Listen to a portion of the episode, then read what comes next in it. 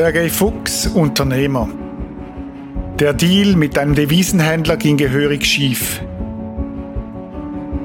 Sergei Fuchs hatte in dieses Geschäft viel Geld investiert und sich noch mehr von anderen geliehen. Doch plötzlich war alles weg. Und er saß auf einem großen Berg Schulden. Um diese begleichen zu können, verfolgte Sergei Fuchs den irrwitzigen Plan, heimlich die Gleise einer stillgelegten Bahnstrecke abzubauen. Doch man kam ihm auf die Schliche. Er selbst kam in U-Haft und erlebte in der Gerichtsverhandlung eine Überraschung. Herzlich willkommen, Sergei Fuchs. Zusammen mit deiner Frau Nelly bist du gekommen. Geben ihm doch einen Applaus. Schön. Schön, dass du da bist. Du bist, ihr seid aus Hannover angereist gestern über Wien und habt ein richtig gutes Schweizer, du hast ein richtig gutes Schweizer Cordon Bleu gegessen. Ja, das stimmt. Wie war, wie war das? Sehr schön, sehr lecker. Sehr, sehr lecker. Okay, du hast auch ein Knoblauchbrot gegessen, darum haben wir hier den Abstand ein bisschen größer gemacht. Schön, dass du da bist, Sergej. Du bist Unternehmer. Was machst du genau? Ja, ich bin in der Gesundheitsbranche tätig. Ich habe Sanitätshaus mit mehreren Filialen. Wir machen Umbaumaßnahmen für die Menschen, die älter sind mit Behinderungen und wir machen Betreuung und Entlastung, sodass wir zu den Patienten rausfahren und äh, betreuen die. Du hast etwa 130 Angestellte, hast du mir gesagt. Jetzt war das nicht immer so. Du bist in Kasachstan aufgewachsen. Wir haben äh, ein, ein Bild, wo das etwa ist, dass man das einordnen kann. Bei Russland in der Nähe. Erzähl uns etwas über die Zeit dort in Kasachstan.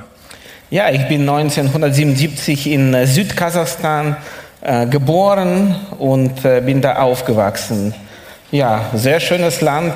Bis zum 16. Lebensjahr dürfte ich da leben und äh, bin froh, dass ich, damals war das Sowjetunion und äh, dementsprechend beherrsche ich noch russische Sprache und äh, genau. Kannst du unseren ukrainischen Freunden kurz Hallo sagen auf Russisch? Конечно, дорогие братья и сестры, дорогие друзья, я приветствую вас сегодня здесь. Ich nehme an, das war ein freundliches Wort, genau. genau, geben wir doch unseren ukrainischen Freunden einen kurzen Applaus. Jetzt, Sergej, welche Rolle hat Gott gespielt damals in Kasachstan? In deiner Familie? Wart ihr eine christliche Familie oder was, wie muss man sich das vorstellen? Leider nicht. Äh, ich bin in Sowjetunion aufgewachsen und da war das leider nicht der Fall. Ich bin in nicht christlichem Haushalt geboren und aufgewachsen und äh, bei uns in der Schule zum Beispiel waren auf dem Tafel, auf dem Flur solche Lösungen. Religion ist Opium fürs Volk und somit äh, bin ich ohne Gott aufgewachsen. Also dieser Slogan, der wurde aufgehängt an verschiedenen Aufgehängt in die Schule, im Flur, überall.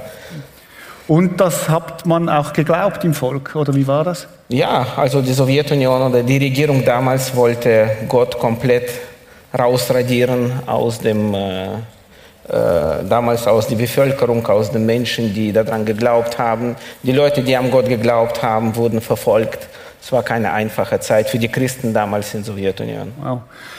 Trotzdem wurdest du zu einem Gottesdienst eingeladen. Es gab offensichtlich auch äh, Kirchen äh, damals. Wie, wie ist das gekommen? Genau, es waren Kirchen im Hintergrund, das waren Kirchen, die sich äh, teilweise heimlich versammelt haben. Und ich bin umgezogen in gleichem Staat. Wir haben, mein Vater hat ein anderes Haus gebaut, wir sind dahin gezogen und äh, ja, ich habe jemanden kennengelernt aus der Klasse, der ruhig war, nett war, freundlich war. Und der hat mir von Jesus erzählt, dass es jemanden gibt, der Leben schöner machen kann. Und so bin ich in die Gemeinde gekommen. Du bist, wie alt warst du damals? Ich war damals 13 Jahre alt. 13 Jahre als Teenager, du bist dann in einen Gottesdienst gekommen. Was hast du da erlebt? Ich bin im Gottesdienst gekommen und äh, es war sehr schön. Ich habe andere Menschen kennengelernt, die anders waren, die freundlich waren, die gelacht haben und gelächelt haben. Ich habe was sehr Positives, sehr Schönes. Die Lieder, die gesungen waren, da habe ich mich sofort gut gefühlt und ich wollte unbedingt dazugehören. Jetzt hast du, weißt du noch, was die Predigt war damals? Weiß man nicht Nee, nee, leider nicht. Ist leider so für uns Pastoren, wie schnell vergisst man die Predigt. Aber es war schön, das war ja schon Das mal gut. sehr schön, ja, das das ja. war ja schon mal gut. Äh, äh, Kannst du uns noch etwas sagen? Du hast vorhin gesagt, die Christen wurden verfolgt. Wie, wie, wie muss man das verstehen? Also, Äh, Also, wo ich dann zur Gemeinde gekommen bin, natürlich vom ersten an, ersten Mal waren die auch sehr vorsichtig, weil damals war schon, dass die KGB in die Gemeinde reingekommen ist und jede Gemeinde sollte sich melden, dass der Staat da mitmischen soll. Und die waren so gesehen im Hintergrund, die Gemeinden. Es war nicht einfach. Und ich habe selbst mehrere Brüder kennengelernt, wo ich gekommen bin, die gerade aus dem Knast gekommen sind. also Christen, Christen, die verfolgt wurden, Ja. richtig in, ins Gefängnis gekommen sind, weil die an Gott geglaubt haben. Also es ist nicht einfach so, dass, dass, äh, dass man sich das nur erzählt, sondern du hast das erlebt. Ähm, letzten Sonntag haben wir das gefeiert, der, oder gefeiert, ge- über das er erzählt, der, der Sonntag der verfolgten Kirche. Es gibt es tatsächlich. Du bist aber in dieser Zeit zum Glauben gekommen. Irgendetwas hat dich angesprochen. Was, was hat dich angesprochen? Genau, und zwar, äh, ich habe verstanden, wo ich zum Gottesdienst angefangen zu gehen, dass ich ein Sünder bin.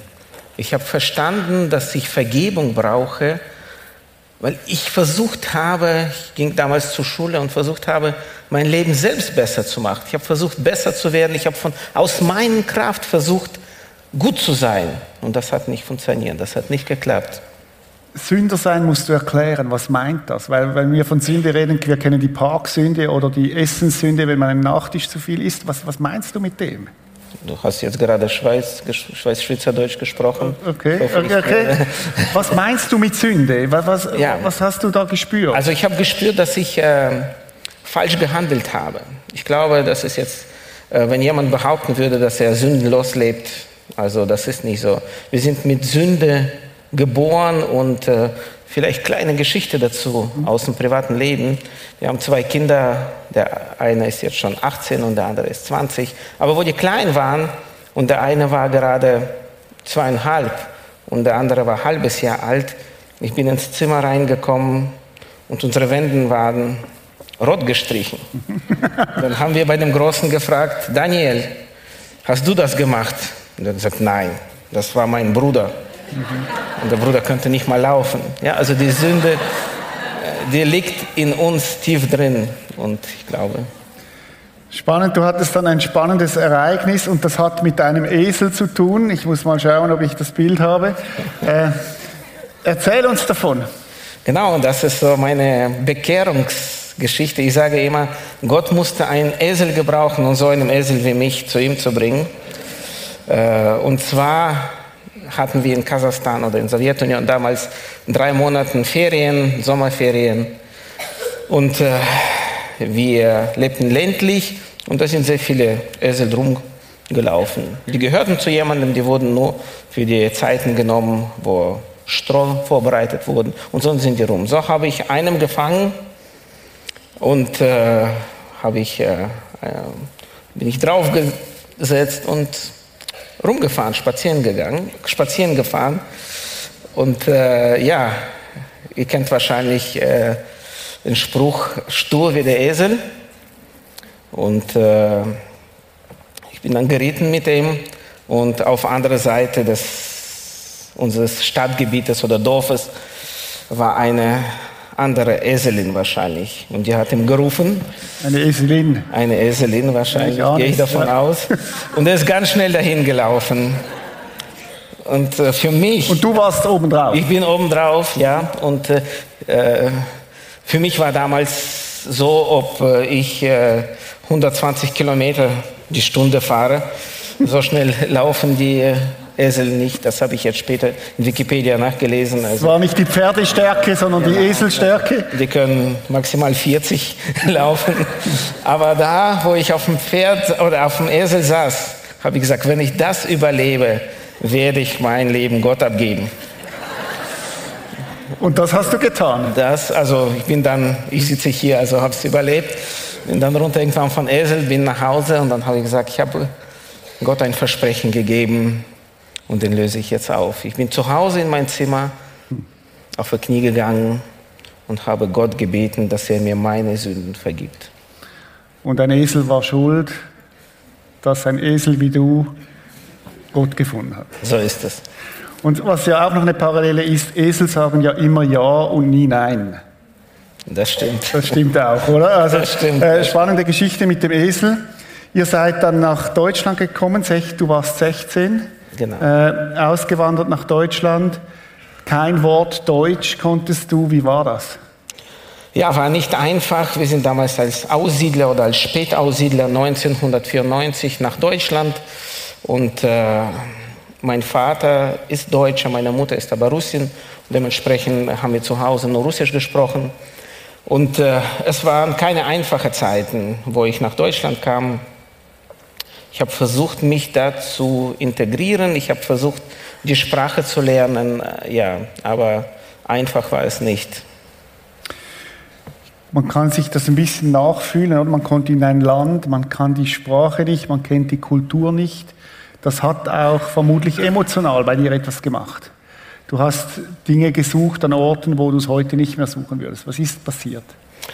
Ja, dann bin ich, also ich äh, war Christ und ich habe auch an äh, Gott geglaubt und äh, wir lebten so in Notwohnung, hieß das, wo mehrere Familien in ähm, Zimmer gelebt haben. Und äh, viele haben mich eingeladen und gesagt, ja, komm zu uns mit zu, zu Disco und da wirst du Spaß haben, da wirst du Freude haben. Und wenn ich jetzt später analysiere, der Feind, der kann gut überreden. Der weiß ganz genau, wo er bei dir oder bei mir damals anknüpfen könnte. Und ich habe sogar innerlich gedacht, ja, wenn ich zu Disco gehe, da gibt es doch viele Leute, die mit Gott nichts zu tun haben, die von Gott nie gehört haben. Vielleicht kann ich denen von Gott erzählen. Ja, und ich habe es wirklich geglaubt. Ja? Und so bin ich da hingegangen und so bin ich von Gott abgegangen. Bin ich, habe ich angefangen zu rauchen, habe ich angefangen zu trinken und Und du kamst irgendwie so auf ein Gleis, wo, wo du, du hast dann angefangen zu schmuggeln. Genau, genau. Äh, in äh, äh, Russland gibt es, oder in, damals in der Sowjetunion gibt es so ein, äh, ja, so einen Spruch.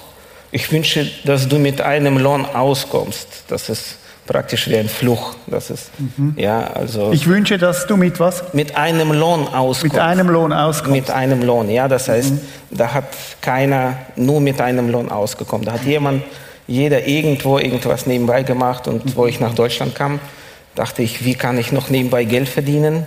Und dann habe ich äh, angefangen, Zigaretten zu schmuggeln. Äh, aus Tschechoslowakei nach Deutschland habe ich da für ein Mark pro Packung gekauft und in Deutschland für drei pro Packung verkauft. Das ging lange gut, bis du erwischt wurdest. Genau. Ja, eines Tages fuhr ich äh, spät äh, in die Nacht und äh, die Polizei hat mich angehalten. Mach mal Kofferraum auf. Ich sage, der geht nicht auf. Ich habe den manipuliert, dass er nicht aufgeht. Sagt, ja, dann fahren wir. Und die Profis machen das auf. Ja, und dann äh, waren mehrere Leute da. Ich dachte, okay, musste ich aufmachen. Dann haben die mich festgenommen. Ich hatte damals zwei Stangen Zigaretten. In die Zeitung haben die natürlich ein bisschen größer gemacht. Die Medien machen das immer ein bisschen mehr. Die haben gesagt, ein Schmuggler aus Kasachstan erwischt mit 40.000 Zigaretten. Ja, die haben 200 mal 20 genommen. Ja. Und äh, so bin ich erst mal ins Untersuchungshaft gekommen. Und wie muss man sich das vorstellen? Was, was war dein innerer Zustand da in der Untersuchungshaft? Ja, da bin ich äh, mehr oder weniger zu mir selbst gekommen, äh, weil wir leben in einer schnelllebigen Zeit, damals aber auch heute. Wir haben Arbeit, wir haben unsere Sachen, es dreht sich alles so schnell.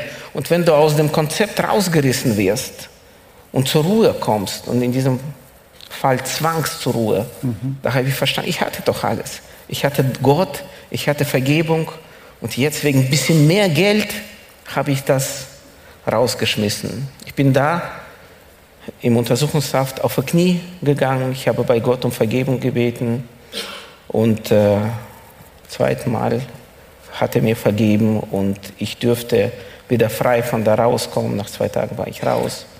Du hast einen Bibeltext, der bei euch zu Hause hängt, äh, äh, irgendwo an einer Wand. Ähm, Psalm 119, 71. Für mich war es gut, dass ich in Bedrängnis geriet und schließlich umkehren musste. Denn da ernst lernte ich, wie hilfreich deine Gebote sind. Die erste Bedrängnis war bei dir auf dem Esel. Richtig. Und die zweite Bedrängnis war jetzt in Untersuchungshaft. Richtig. Warum war es gut, die Bedrängnisse? Weil es sich zur Umkehr gebracht hat? Weil durch schwere Zeiten fangen wir an nachzudenken, weil durch schwere Zeiten äh, kommen wir vielleicht zu uns selbst und achten auf die wichtigen Dinge im Leben. Dass es nicht aufs Geld ankommt, dass es nicht auf Partys ankommt, sondern dass wir bei uns drinnen Platz haben. Und wenn diesen Platz nicht mit Jesus gefüllt ist, egal was wir haben, ob das Alkohol ist, ob das Drogen, Sexualität, Pornografie, egal was, wenn wir diesen Platz mit anderen Dingen als mit Jesus besetzen, können wir nicht glücklich werden. Spannende Aussage, oder? Dass du, dass du quasi durch die Bedrängnisse zu, zum Nachdenken kamst. In dem Sinn könnte man sogar sagen, die Bedrängnisse sind ein Segen in deinem Leben oder waren ein Segen in deinem Leben. Ja. Wie ging es dann weiter? Du kamst wieder raus? Ich kam raus, bin nach Norden Deutschlands umgezogen, wo ich auch heute ansässig bin, kleinen Städtchen Espelkamp, 25.000 Einwohner, das ist zwischen Osnabrück und Hannover. Da ist der Stadt, da habe ich meine wunderbare Frau kennengelernt, Nelly, und wir haben mit ihr zwei Kinder. Und äh, da Hast du dir dann Gedanken gemacht, wie du noch mehr Geld verdienen könntest, mit dem Vorwand, dass du noch mehr Geld Gott geben könntest? Ich hatte früher leider äh, falschen Verständnis vom Gott. Ich dachte, je mehr Geld wir verdienen, desto mehr Geld können wir Gott abgeben. Ich dachte, wenn ich im Monat nur 1000 Euro verdiene, kann ich Gott nur, 500, äh, nur 100 Euro abgeben.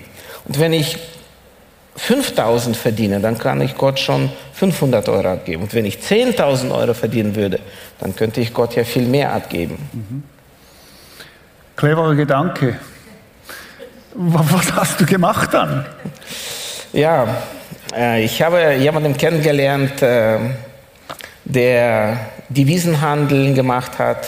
Devisenhandel, das ist praktisch Währung handeln, wie, wie Aktien, wie Fonds, nur auf dem Währungsmarkt. Und er hat gesagt, wenn du bei mir Geld investierst, dann kriegst du 10% im Monat. Mhm. Ich dachte, wow, damals hat die Sparkasse drei Prozent im Jahr gegeben und ich dachte, jetzt bin ich der Schlauste in Deutschland. Jetzt habe ich die Möglichkeit gefunden, wo ich 120 Prozent im Jahr bekommen würde. Und du hast dann Geld gesammelt, auch von Leuten? Wir haben eigenes Geld, aber auch Geld gesammelt bei den Leuten, 480.000 Euro. Und dem Mann abgegeben, dass er praktisch ja, das, damit arbeitet und mir dass ich gut von Zinsen leben kann, dass ich nicht mehr arbeiten muss. Aber es ging wieder schief. Das ging wieder schief. Äh, ja, ich denke, wenn man nicht, äh, wenn man schnell zu Geld kommen will, bringt es nicht. Mhm. Und so hat er angerufen eines Tages und sagte, ich habe alles auf falsche äh, Währung gesetzt und alles verloren. Und du kamst wieder in Bedrängnisse. Was ist passiert? Dann kam ich wieder in Bedrängnis und äh, ich hatte schon meine Frau und äh, ja, also ich wollte ihr das nicht antun. Die Leute, bei denen ich Geld geliehen habe, äh, haben angefangen anzurufen. Die standen manchmal um zwei Uhr nachts vor die Tür und äh, haben gesagt, wenn du uns unser Geld nicht zurückgibst, werden wir auch deine Kinder entführen. Also es war keine einfache Zeit damals für uns. Und der Druck nahm zu äh, und du hast dir überlegt, wie komme ich da wieder raus? Richtig. Warum hast du dich damals nicht an Gott gewendet? Das ist eine gute Frage. Wenn ich heute nachdenke und äh, überlege, wenn ich damals schon direkt zu Gott gekommen wäre, wäre es viel, viel einfacher und viel besser. Aber wir Männer, wir denken, wir schaffen es. Mhm. Ich hatte noch einen russlandsdeutschen Mann, der schafft das, der kann das, der wird das auf jeden Fall hinbekommen. Es war ganz schlimm, nicht nur für dich, sondern auch für Lilly, oder? Ihr habt da wirklich äh, der Druck, der da war. Äh, du machtest dann einen gerissenen Plan. Du wolltest, äh, du hast entdeckt, dass es da eine Bahn, Bahngleise gibt, die nicht benutzt werden. Genau, ich habe jemanden kennengelernt, der ein Jahr davor Eisenbahnschienen abgebaut hat. Der hat das offiziell gemacht. Er hat gesagt, ich habe in einem Jahr fast 500.000 verdient, äh, ohne viel Aufwand. Und so habe ich angefangen, bei Deutschen Bahn anzurufen, anzuschreiben. Ich habe stillgelegten Strecken gesucht, habe ich eine gefunden, habe dann Deutschen Bahn angerufen, habe gesagt, ich habe eine Strecke, die ist stillgelegt, über 20 Jahre, die würde ich gerne abbauen. Mhm. Darauf sagte der Deutsche Bahn, wir haben so eine Strecke nicht. Ich sagte, doch, ich war da, ich habe es gesehen. Mhm. Da fährt kein Zug, das sind solche Bäume und wir würden das gerne abbauen. Ich sagte, nein, ich sitze vom PC und so eine Strecke haben wir nicht. Mhm. Damals wusste ich leider nicht, dass es Deutsche Bahn AG und Deutsche Netz AG gibt. Zwei verschiedene Firmen. Mhm. Ein Teil der Strecken gehört der Deutschen Bahn und der andere Teil Deutschen Netz AG. Mhm. Ja, und dementsprechend äh, ja, habe ich die falsche Firma angerufen aber du die falsche Firma erwischt. Die haben gesagt, es gibt, das gehört uns nicht, das gibt es nicht, aber das hat dich nicht gehindert, deine Pläne zu verwirklichen. Ich habe gedacht, wenn das bei denen in PC sowieso nicht steht und die das nicht haben, werden die auch nicht vermissen. Mhm. Ja, und so habe ich acht Kilometer abgebaut. Also das musst du uns schon erklären. Wie baut man acht Kilometer Bahngeleise ab? Wie macht man das? Ja, ich habe Leute damals aus Litau besorgt, die das geschnitten haben. Ich habe schweres Gerät besorgt mit so einem Kran, muss man vorstellen, der auf Eisenbahn steht und die Jungs haben geschnitten und der hat ausgebrochen aus dem Bahn und dann, also wir haben pro Tag zwischen 15 und 20 LKWs abgefahren, abtransportiert. Wow. Und du hast das offiziell gemacht, du hast Flugblätter gemacht? Ja, ich habe äh, die Genehmigung äh, verfälscht und äh, habe ich auch an den äh, Nachbardörfer, da wo die Strecke hinfuhr, verteilt, dass wir das in Auftrag der Deutschen Bahn machen. Und äh, habe ich auch geschrieben, dass sie dann Fahrradwett bekommen. Da haben die Leute sich gefreut und haben unseren Mitarbeiter Kaffee gegeben. Wahnsinn, oder? Wie viele Kilometer habt ihr abgebaut total? Acht Kilometer haben wir geschafft abzubauen. Acht Kilometer und wie viel Geld bringt sowas? So um die 400.000. Ich überlege gerade, weil in der Schweiz haben wir sehr viele Bahngleise. Habt ihr auch deutsche ba äh, Schweizer Bahn und Schweizer Die Schweizer Bahn ist pünktlich und hat keine stillgelegten Gleise. Das ist vermutlich der Unterschied zu Deutschland. Aber, aber Sergej, irgendwann ist das aufgeflogen. Ja, der, äh, die Journalisten haben angefangen, beziehungsweise wir haben bei uns Vereine und ein deutscher Eisenbahnverein hat dann gemeldet und sagte, wir wollten da so ein Gesine machen, mhm. sind zehn Jahre hinterher und erlaubt uns nicht, wieso wird es abgebaut? Die haben dann bei den richtigen Ansprechpartnern gemeldet und die meinten, nee, nee, wir haben das keinen in Auftrag gegeben. Dann kam die Polizei da hinten und dann kamen die Journalisten und die haben das rausgefunden. Es gab dann auch Zeitungsartikel, muss schnell schauen, wo wir den haben hier. Die bestellen mehrere Kilometer Bahngleise, vier Kilometer Schienen einfach so geklaut. Was ist mit dir passiert? Ja, die Polizei arbeitet gut in Deutschland. Und so standen die irgendwann mal vor die Tür und haben mich mitgenommen. Ich dachte, okay, die werden mich wahrscheinlich äh, nächsten Tag rauslassen, weil ich Frau habe und Kinder habe. Aber Gott hatte andere Pläne mit mir. Und so dürfte ich ins Untersuchungshaft für mehrere Monate reinkommen. Also durfte, du musstest. Wie, stell, wie muss man sich das vorstellen, deutsche Gefängnisse? Man hört da allerlei Dinge. Ist das so ein Hotelbetrieb äh, oder wie muss man sich das vorstellen? Nein, ist es nicht. Also äh, ich hatte früher so ein, wenn man jung ist, man spricht viel. Ich habe mal Blödsinn gesagt. Ich habe gesagt, entweder werde ich Millionär oder ich werde ins Knast kommen, äh, weil ich gehört habe, dass da einfach ist es ist nicht schön im Knast. Es ist, äh, äh, die Spannung ist sehr groß, die Leute, die da sitzen. Es ist schwierig. Äh, ich müsste auch äh, äh, in einen Einzelhaft damit äh, ich mit keinem unterhalten kann, weil wenn man eine Untersuchung hat, kann die Information weitergegeben werden. Und das Schlimmste ist, dass man, wenn man da drinnen sitzt, weiß man, dass du draußen jemanden hast, den du liebst, aber du kannst nichts machen. Hm. Und es war die schwerste Zeit in meinem Leben. Wow. Nach sechs Wochen durfte dich deine Frau das erste Mal besuchen mit zwei kleinen Kindern. Äh, wie war das? Wie muss man sich das vorstellen, dieser Besuch? Ja, also die kamen, da war so ein, so ein Raum, wo auch die mehrere Beamten waren. Ich wollte sie umarmen, dürfte ich nicht, weil im Knast werden so die Droge, Drogen geschmuggelt, wenn ein dem anderen küsst und übergibt und so weiter. Müssten genauso einen Abstand halten, so wie wir jetzt. Und äh, wir haben gesprochen, und wo meine Frau wegfahren müsste, weil wir hatten, ich weiß jetzt nicht wie viel, halbe Stunde glaube ich oder so. Und unser älterer Sohn, der war damals zweieinhalb, hm. der hat sich an mein Bein geklammert und sagte, Papa, Papa, ich möchte hier bleiben. Im Knast darf man nicht weinen, man darf auch seine Gefühle nicht zeigen, weil wenn das äh, Mitinsassen mitbekommen, dann wird das als Schwachheit angezeigt sehen. Und äh, so bin ich in meine Zelle. Ich bin da zusammengebrochen, ich habe zu Gott geschrien, ich habe gesagt, Gott, wenn du mir irgendwann mal die Möglichkeit gibst und noch eine Chance gibst, hier rauszukommen, verspreche ich, dass ich mein komplettes Leben dir abgeben würde. Das Gebet hattest du ja schon auf dem Esel ähnlich gebetet und jetzt nochmal in dieser dramatischen Situation, du im Gefängnis, Frau mit kleinen Kindern zu Hause, äh, dein Sohn, der sich an dich klammert, bei dir bleiben möchte. Wie hat Gott darauf geantwortet? Ich habe damals in dem Moment verstanden, dass es darauf nicht ankommt, wie viel wir Gott spenden.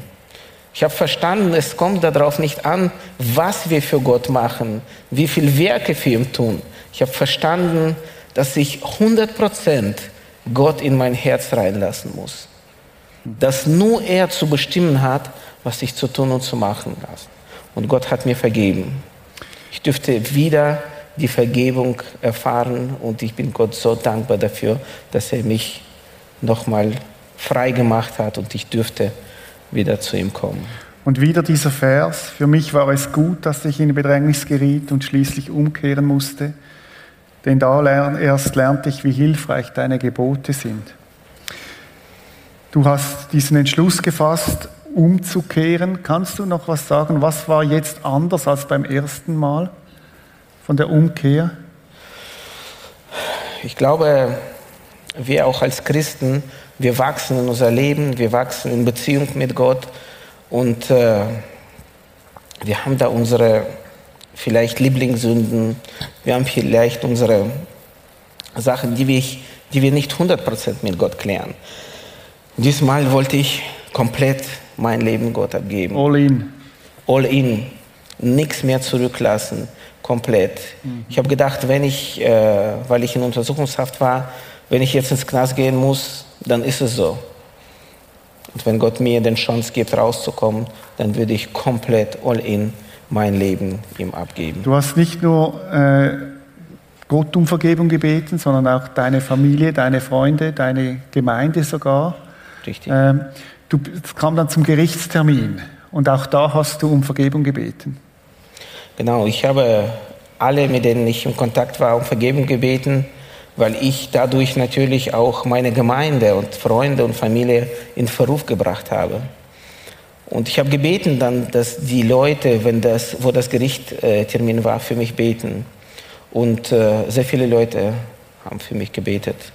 Und da dürfte ich auch ein Wunder erleben, weil äh, das war besonderes bandenmäßiger äh, Diebstahl, wo ich als Kopf der Bande war und äh, bis zu zehn Jahre äh, könnte ich bekommen, also kriegen, das ist, so sieht das Strafbuch gesetzt.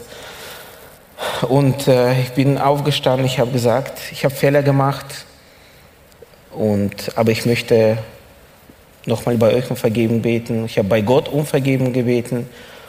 Und der Staatsanwalt ist aufgestanden und hat gesagt, ja eigentlich Äh, zuerst ist der Vertreter von Deutsche Netz AG aufgestanden. Der war auch dort. Der war auch da und äh, der sagte, Herr Fuchs, eigentlich haben wir nichts gegen Sie, weil wenn wir dafür Firma beauftragt hätten, würde es für uns viel teurer rauskommen. Das hat ja. Äh, äh, und äh, dann auch Staatsanwalt gesagt hat, äh, äh, normalerweise hätte ich drei bis vier Jahre mhm. plädiert, aber ich gehe von meinem ersten Anspruch zurück, weil ich sehe, sie wollten sich umkehren. Wow. Der Richter hat dann gesagt, zwei auf drei, das heißt, hätte ich in drei Jahren was gemacht, also Bewährung, müsste ich für zwei Jahre ins Gefängnis. Und die Rechtsanwältin hat gesagt, in meiner Karriere von 20 Jahren habe ich noch nie gesehen, dass eine Staatsanwältin von ihrem ersten Anspruch zurücktritt. Äh, es geht um die Ehre, es geht darum, dass sie dann äh, äh, falsch äh, gelegen hat. Und das war ein Wunder für mich. Wow. Also du hast dich entschuldigt, zuerst bei deiner Frau, deiner Familie, dann bei, bei deinen Freunden, deiner Kirche. Du hast dich entschuldigt bei der Deutschen Bahn AG im Gerichtssaal und dann erlebst du wirklich ein Wunder, dass der Staatsanwalt seine Forderung zurückzieht. Was hat dir geholfen, dass du nicht anschließend wieder eigene Wege gingst? Ich habe verstanden, dass ich oder Gott hat mein Leben so geändert, dass ich es nicht mehr machen muss. Ich sage ein Beispiel. Ich liebe meine Frau und ich bin mit meiner Frau sehr glücklich. Äh, und äh, ich bin mit meiner Frau unterwegs und ich gehe äh, mit ihr nicht fremd. Nicht, weil ich Angst habe, was falsch zu machen, sondern weil ich sie liebe. Wow. Ich äh, lebe mit Gott nicht, weil ich Angst habe, äh, Fehler zu machen. Natürlich mache ich Fehler wie alle anderen, aber ich lebe mit Gott aus Liebe, weil mein ganzes Herz, mein, die Sachen, die ich mache, versuche ich aus Liebe zu machen. Also du folgst Gott nach, nicht damit er dich liebt, sondern weil er dich liebt. Absolut. Das ist ein großer Unterschied, oder? Also, dass du motiviert bist aus der Liebe Gottes. Ähm, du bist heute erfolgreicher Geschäftsmann. Du hast mir gesagt gestern Abend, du hast auch den Wunsch, dass deine Mitarbeiter Jesus kennenlernen. Was machst du da als Geschäftsmann? Ja, also wir dürfen äh, einmal die Woche Andacht haben. Also wir haben so einen größeren Raum, wo wir uns versammeln. Und da dürfen Leute, die Christen sind, aber auch die keine Christen sind, zusammenkommen gibt es einen kleinen Impuls von ein paar Minuten, drei, fünf Minuten, wo wir zusammen äh, über das Wort Gottes äh, sprechen, dann darf jeder beten und so dürfen die auch bei uns in die Firma Jesus kennenlernen. Und das ist freiwillig, hoffe ich. Das ist freiwillig, ja. ja. Sergej, du bist jetzt einige Jahre mit Jesus unterwegs und wir haben noch einen zweiten Text mitgebracht der heißt so, Römer 2, 4, oder betrachtest du seine große Güte, Nachsicht und Geduld als selbstverständlich? Begreifst du nicht, dass Gottes Güte dich zur Umkehr bringen will? Sag uns was dazu. Ja, also wie gesagt, äh, im ersten Vers haben wir gesehen, ich müsste ins Bedrängnis kommen. Aber jetzt, äh, wo du gestern diesen Vers vorgeschlagen hast, habe ich ihn lieben gelernt. Ich finde es gut, dass wir durch Gottes Güte zu ihm kommen dürfen. Jesus hat alles für uns gemacht. Wir dürfen nur Ja sagen und dann darf er bei uns ins Herz reinkommen. Wir dürfen ihm einladen und wir dürfen mit Jesus froh sein. Ich bin so froh, dass er mit mir unterwegs ist. Ich stehe morgens auf und ich bin dankbar in erster Linie. Danke ich Gott, dass ich mit ihm unterwegs sein kann. Was mich beeindruckt, ist so das All-In von dir, was du erzählt hast, oder dass ich alles Jesus hingebe, nicht weil er mir Dinge wegnehmen will, sondern weil er es gut meint mit mir. Wenn jetzt Leute da sitzen, die sagen, okay, ich, ich kenne Jesus noch nicht wirklich, was würdest du ihnen raten?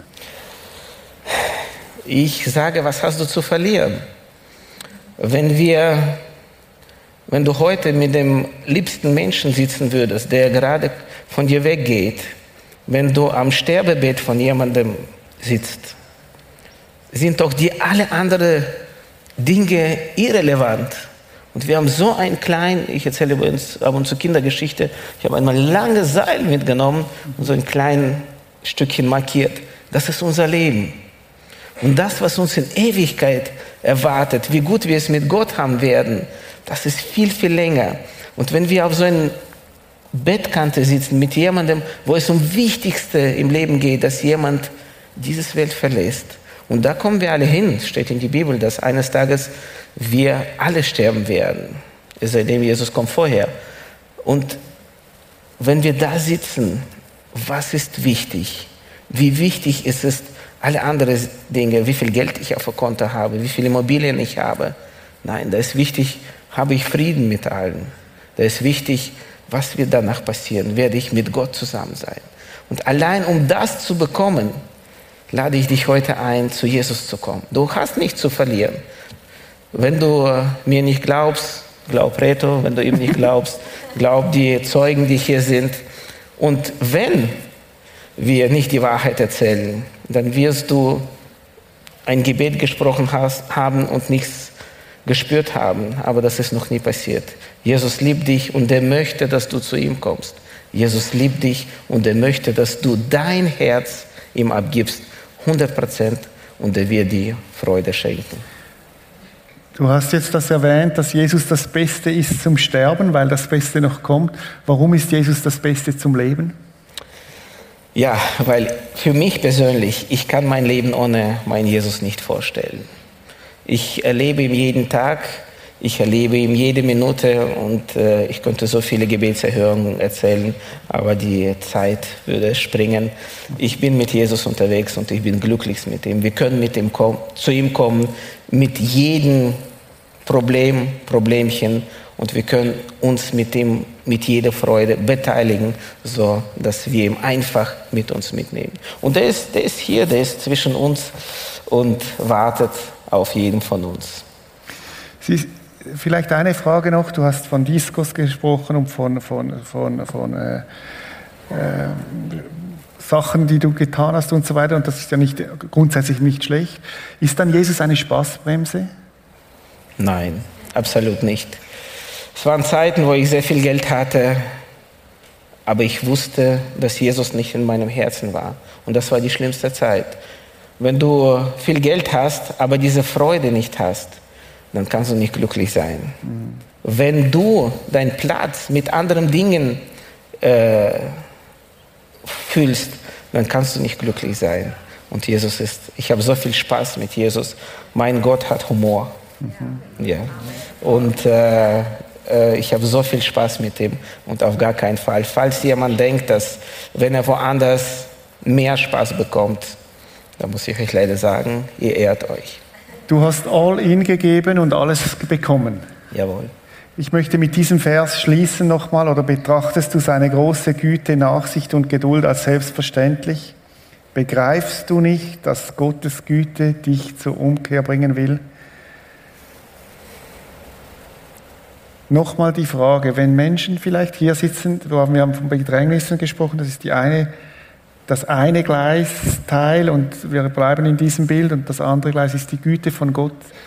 Warum, nochmal, warum ist es gut umzukehren? Gott ist gütig, Gott ist lieb und äh, der wird dein Leben einfacher, besser machen. Du wirst dich frei führen. Es bedeutet nicht, wenn du Christ wirst, dass du keine Probleme mehr haben wirst. Es bedeutet nicht, dass wenn du zum Gott kommst, dass er dir verspricht, dass du in einem Monat Millionär wirst. Das verspricht er nicht. Aber wenn du mit Gott unterwegs bist, dann hast du Freude, dann hast du Ruhe. Wenn du ein Problem hast, dann darfst du zu ihm kommen und er wird dir helfen.